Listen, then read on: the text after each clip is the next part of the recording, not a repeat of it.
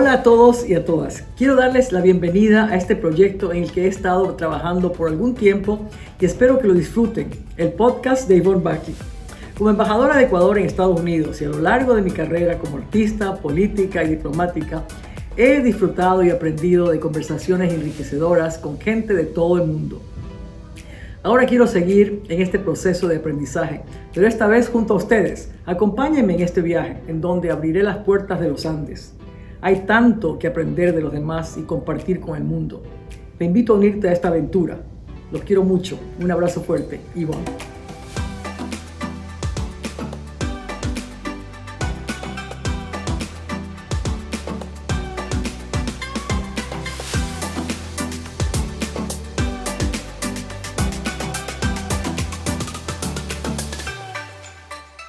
We are really pleased today to have an amazing woman uh, that I admire a lot because she is doing what we always do have more women in positions that they can make a difference. Karma you are really an amazing person that has lived the war in Lebanon. You are a, a, a mediator for, for peace at UN Women. Uh, you are also with the Issam Fares Foundation and with the American University of Beirut doing things that have to do with the role of women in peace and uh, mediation in general, but mostly for me, what I want you to, to, to talk about is um, how, how, what started with you to make you go into that? Yes. What made you feel that uh, you need to, to do something uh, for peace? Well, first, Ambassador, thank you for having me. You have been a great role model to me, to many Lebanese women, and to Arab women, uh, and in general. Uh, you know, we've looked up to you for many years, and I'm very Oh. honored and pleased and, and humbled that you have hosted me uh, here in Washington, D.C., in your embassy for this podcast. Um, I'm a child of the Lebanese Civil War. Yeah, I, I, I grew up under the sounds of bombs, uh, uh, always in fear, uh, not knowing if uh, my parents uh, are going to come back home from, uh, from their jobs because of the, the shootings. And um, uh, it, even though at this time many of my friends and family left Lebanon, my parents chose to stay. And I thank them every day for that decision because it made me who I am. It shaped me uh, to become uh, someone who believes in their country, who wants to do good for their country, for the people of, of my country. And it actually made me uh, want to work in the field of mediation, conflict resolution, peace building, because now I have children of my own and I do not want them to experience what I experienced. So I felt that even though uh, Lebanon today is one big mess, uh, but we should never give up hope on trying to build bridges, on creating space for dialogue, and for helping uh, people bring their points of views together. Because um, you know today we live in a, in, in a world of war again, and and uh, um, this relapse, continuous relapse into war, is something that I don't want for my country. Uh, so this is this is why this is what drove me to to be in this field. And you have an experience in politics because you were also advising President, former President Rafiq, uh, not Rafiq, the son, Saad Hariri. I, I saw you there. On, on international affairs, yes. on international affairs. That's where we met, and I admired what you were doing, and uh, also you're advising on international affairs, but with a focus of the women's side point of view that is so important in Lebanon to have more women in those positions. What is it that you think um, are not contributing to have more women uh, in the political arena uh, in Lebanon? Yes, there are a number of barriers. Uh, to start with, we live in a, in a society that is where the patriarchy is deeply, deeply Yeah. rooted. You know, and for us to uh, to change that, there needs to be a whole cultural uh, shift, and this takes time, right? Uh, and every step, every activity we do, every message we say, uh, will help in shaping this uh, new culture whereby women are viewed as equal uh, to men in politics. I'll tell you a story. Uh, I used to work with the, with the prime minister, and every time I introduced myself, I would say, Hi, I'm Karma Ekmekji. I'm the advisor of uh, Prime Minister on International Affairs and, and Foreign Policy. They would not hear that part. They would only see me as a woman, so they would assume that I'm the advisor for women issues. And they start asking me about the nationality law, about reproductive health, and things like that. And, and these are all important topics. I just don't know much about them, right? Because, mm. but for them, psychologically, It was- because I'm a woman, there's only that job that I can do. I cannot do anything else. And so for me, that made me think. I started thinking, why am I perceived this way? What's that neuron in their head that we need to change or, or you know reprogram so that they see me as someone who can do any A job? person. exactly to start with uh, so so in that sense uh, you know this this idea of, of, of, of the barriers the barriers this idea that women are that's not their job politics is not their job you know and and the fact that there is that sense of protection if I'm a father, I want to protect my daughter from politics. If I'm a husband, I would protect my daughter, my wife, because it's a dirty place. Don't go there. Well, somebody has to clean it, right? If it's a Good dirty place. And so we need to get in there and we need to create some measures that would help uh, uh, women enter, whether it is how the lists are formed in elections. We have elections coming up in Lebanon. Exactly. I was Lebanon. going to go into that now. Yeah. Yeah, whether it is temporary special measures like the quota or, or something else, there needs to be some sort of uh, way to advance the participation of women, and women need to become more confident about politics. That's the point. you know, What is the missing point that women are, I will not say afraid, but it could be of what? Of, uh, because the parents, they tell them, don't do it, it's a dirty place to go, afraid, afraid of that. Or is it more of the comfort zone for us, for women? I mean, that, that's what I felt when I was in Lebanon. Maybe now it has changed, but it was easier to just accept what we are Yes. and be at home. There was What is, that. it, is it there- changing now with the new generation? Now I give you an example. In these elections, Mm. okay, I don't know if there will be big changes Mm. with the upcoming elections. It Mm. might produce the same parliament. It might produce a different parliament. Mm. But one thing is for sure, we have 110 women running, Great. and that is. You are un- not running? I am not running. Why? Uh, that's a different story. It's, it has to do with our confessional system. Oh. I'm. Uh, I don't have a seat in parliament. Ah, the religion. This is another Yes. I'm a minority. I'm a but minority. That's, but that's something a way of change also. We have that- to change the religion. That's why I like mediation. Mm. Because I have no agenda. Mm. I'm not someone who has an agenda in politics. Okay, you're I not a Maronite to be president. I'm not a. Sunni to be prime minister. I'm not a Shia to be the speaker. I can be, build the bridges. You know? It's like the Druze. I'm a Druze also. So, at so- least you have seats in parliament. I don't. I'm Armenian Protestant. Ah, There's that's no way I have a seat. right. So Yeah, so so again uh, again this this has this is another thing Mm. that made me realize I have a role to play. yeah, No one's gonna look at me as a threat. that's very true. You know, I mean, of course, my ultimate uh, dream is for us not to have a confessional system. Yeah. But with the current status Mhm. quo, I You can still carve a role for myself. You know, and and you're making a big difference I- in well, everything you're doing. listen, Are you I- feeling satisfied? This is another thing. I feel what do you want? What do you want? What is your aim?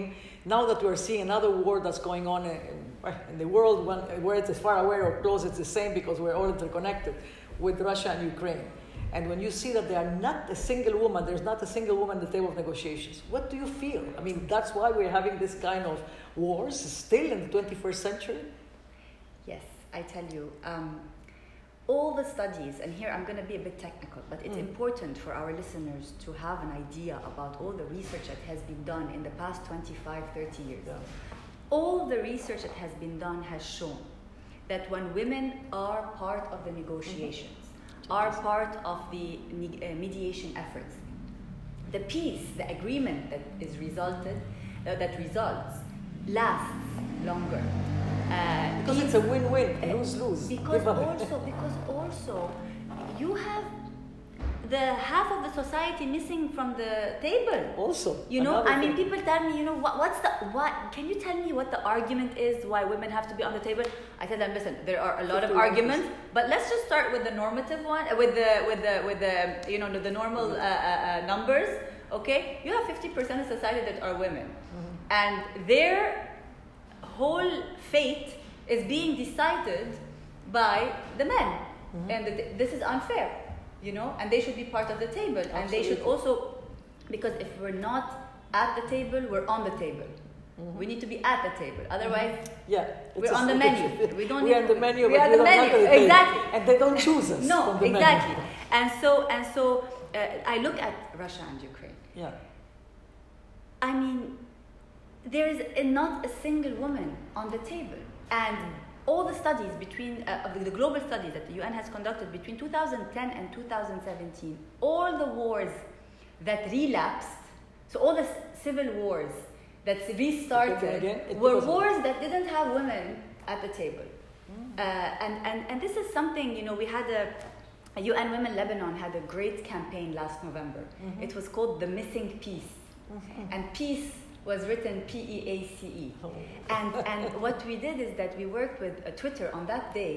Uh, all the tweets had half the letters of the, uh, of the, the, the message. And so people couldn't understand the message.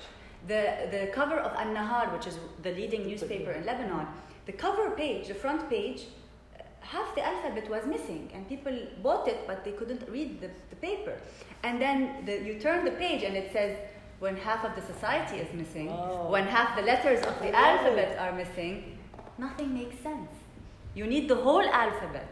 So that's the missing piece. We are the missing piece. And unless we're plugged in and we plug ourselves in, again, we're not waiting for charity, you know? Yeah. We have to plug ourselves in, then everything will make sense. Until then, things will not make sense.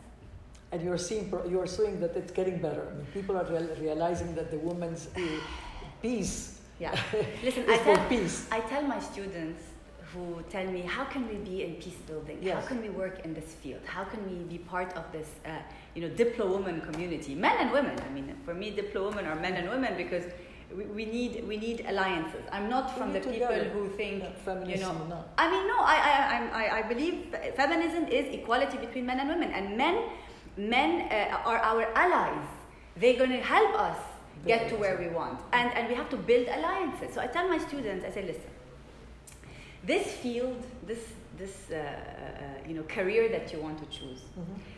it's not like having a shop or working in finance or you go home at night you open your excel sheet and you say ah today i made $500 or ah today i, I lost $300 i should work harder tomorrow the work we do i will die and then the impact will show my children may feel the impact of our term. work there's no way to measure it Yeah. this is why it's frustrating mm-hmm. this is why you have to wake up every morning and say, I need to motivate myself. What I'm doing has a purpose because you don't see it immediately. Yeah. No, It- it- it- agree, you know I what I mean? And even I feel like the work, I mean, all of us, the work you do have- as an ambassador, you know, mm-hmm. you have to build your portfolio, bilateral relations, talk and talk and talk until you make, you know, yes, we remove taxes, but Yeah. how many years do we work to? And everything is like that. Everything takes time, Time. and behind the scenes, but Yes. nothing comes in a silver tray. Uh, I always tell everybody that, that it's not about luck, it's about work. But you have to have passion. You have passion. You have to have a belief and passion for what you want.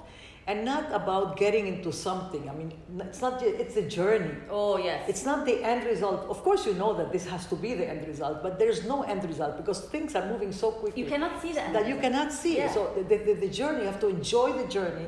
And even if you make small steps, be accepted. But the thing is that I am Lebanese also, Yes. Arab Arab, um, but I'm also from Ecuador. And when I see the difference of how much we have advanced in the woman issues in Ecuador, and I don't see it in Lebanon, it's frustrating. So that's why when they ask me, why don't you go back? I said, the thing is that when I go back, I don't see that there is this change that at least you see that it has hope that it will be better. Every time it's getting worse. Yes.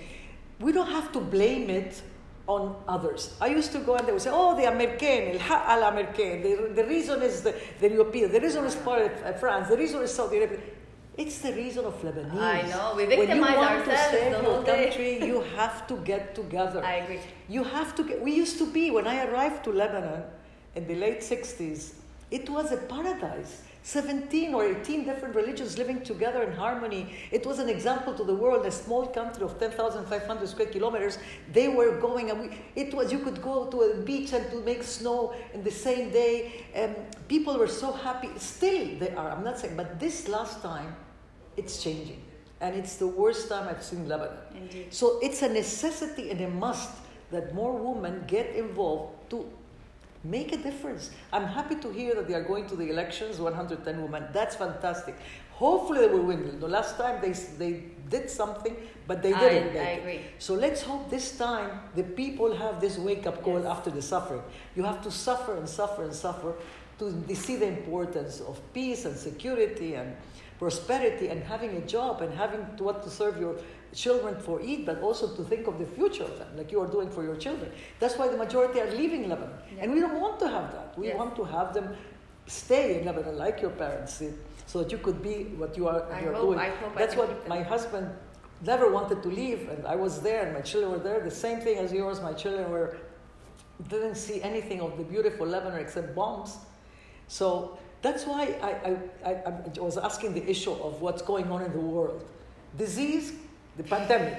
I thought it was a wake up call for other things to be. And then now we're having again this war Yes. that nobody believes about invasion, about destruction, about maybe becoming a third world war with nuclear. I mean, where are we? We have to be there. You accept a woman that we put a bomb or we make a bomb or we do a nuclear to no. kill? I mean, you know, if we can just spend a few seconds talking about this nuclear issue. Yeah. You know, there is this incredible woman, Mhm. and I urge everyone to, to follow her on Twitter, on Instagram, and to, to read about her work. Her name is Beatrice Fihn. Beatrice Fihn. is a Nobel Prize Peace Prize winner. Mhm. Her organization, ICAN, worked, uh, won the Nobel Peace Prize. I believe it's 2018 or 2017. I do, um, I'm not very sure, but recently.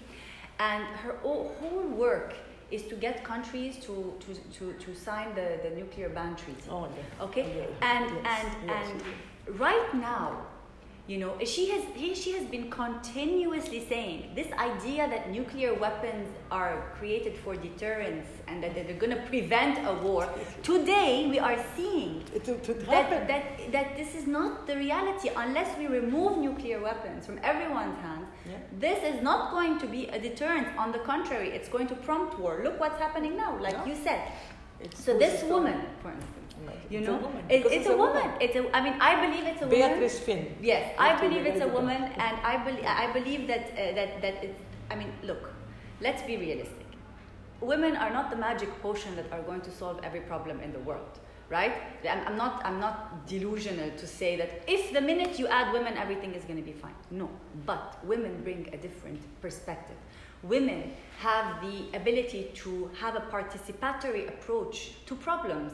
We've seen this happen. We saw it in COVID. Half the world leaders who were women had New better Zealand situations in their countries. Um, uh, uh, uh, uh, they have a way to be more participatory, consultative. There's a le- certain level of emotional intelligence Empathy. that they bring, strategic empathy, they bring it to the table. And so, uh, uh, you know, when you have these women, and here Beatrice is playing a very important role uh, on this question of nuclear weapons, how to deal with it, let's talk more about it she's she's someone who is raising the alarms right uh, and and her, her and her organization and uh, with an amazing group group of people but i don't see a man who is doing that anywhere in the world right now and so uh, i mean uh, this this this um, it's a contest right uh, uh, let's say who has the biggest car not to say something else but really i mean it's this contest you It's know true. It's And- power. It's it- who has the more Exactly. so we can control. It's about Exactly. control, and, control. and then what happens? Who bears anything. the brunt of conflict? Women. Women have children. been shown to, to carry the brunt of the conflict that is that is happening while not having a say in, in, in the table. And so and the young and the young generation that's coming out with all this technology and all this thing moving so quickly, they are they are forgetting that they have to be part of it because they're disappointed with the politicians. yes. So instead of getting into politics to make this, uh, they don't want to go anymore.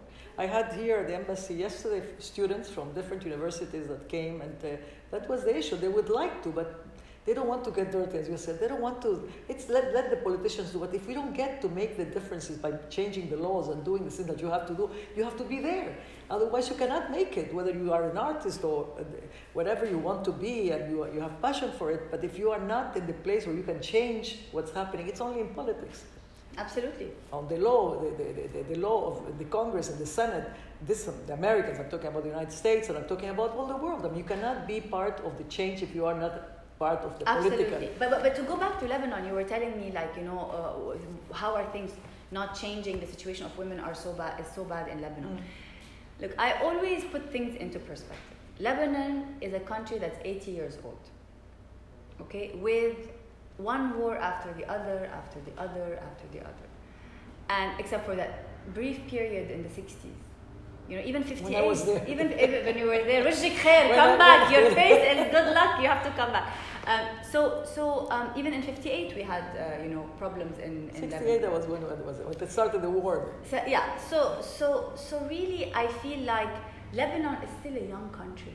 I mean, the U.S. had its first female vice president 270 plus years later.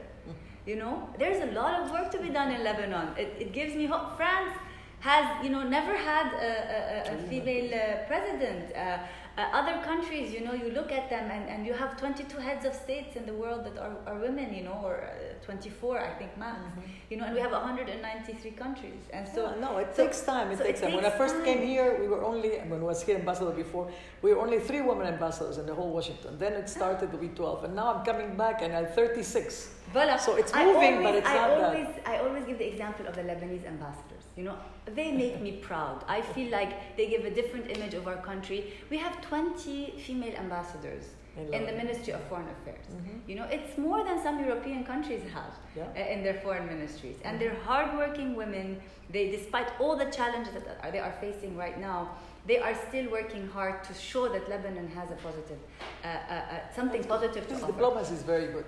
Exactly. And this is what you have. You have also something of diplomacy and women. Yeah, Diplo Women. So Diplo Diplo Women, Women. the Diplo Women initiative actually it came about because I wanted the young generation to start understanding what women, peace, and security is all about. Mhm. And when I say Yeah, Diplo Woman, it's not only women in. I mean, I have an Instagram filter that tells you which Diplo woman you are. You can play with it. It's a fun game for, for our listeners. Uh-huh. Uh, but it basically says that a Diplo woman can be uh, an ambassador, a special envoy, a mm-hmm. mediator, a facilitator, a negotiator, a peace builder, a peacekeeper, an academic, a journalist, anyone who is a minister, a member of parliament, a secretary general, anyone who is trying to say that I build bridges, I'm a woman, I can help you solve a crisis, I'm a conflict resolver and a peace builder, is someone that is a diplo woman. She starts at home. When she wakes up in the morning, the woman is the is the thermometer of them. She Of wakes up upset that the whole house. You have children,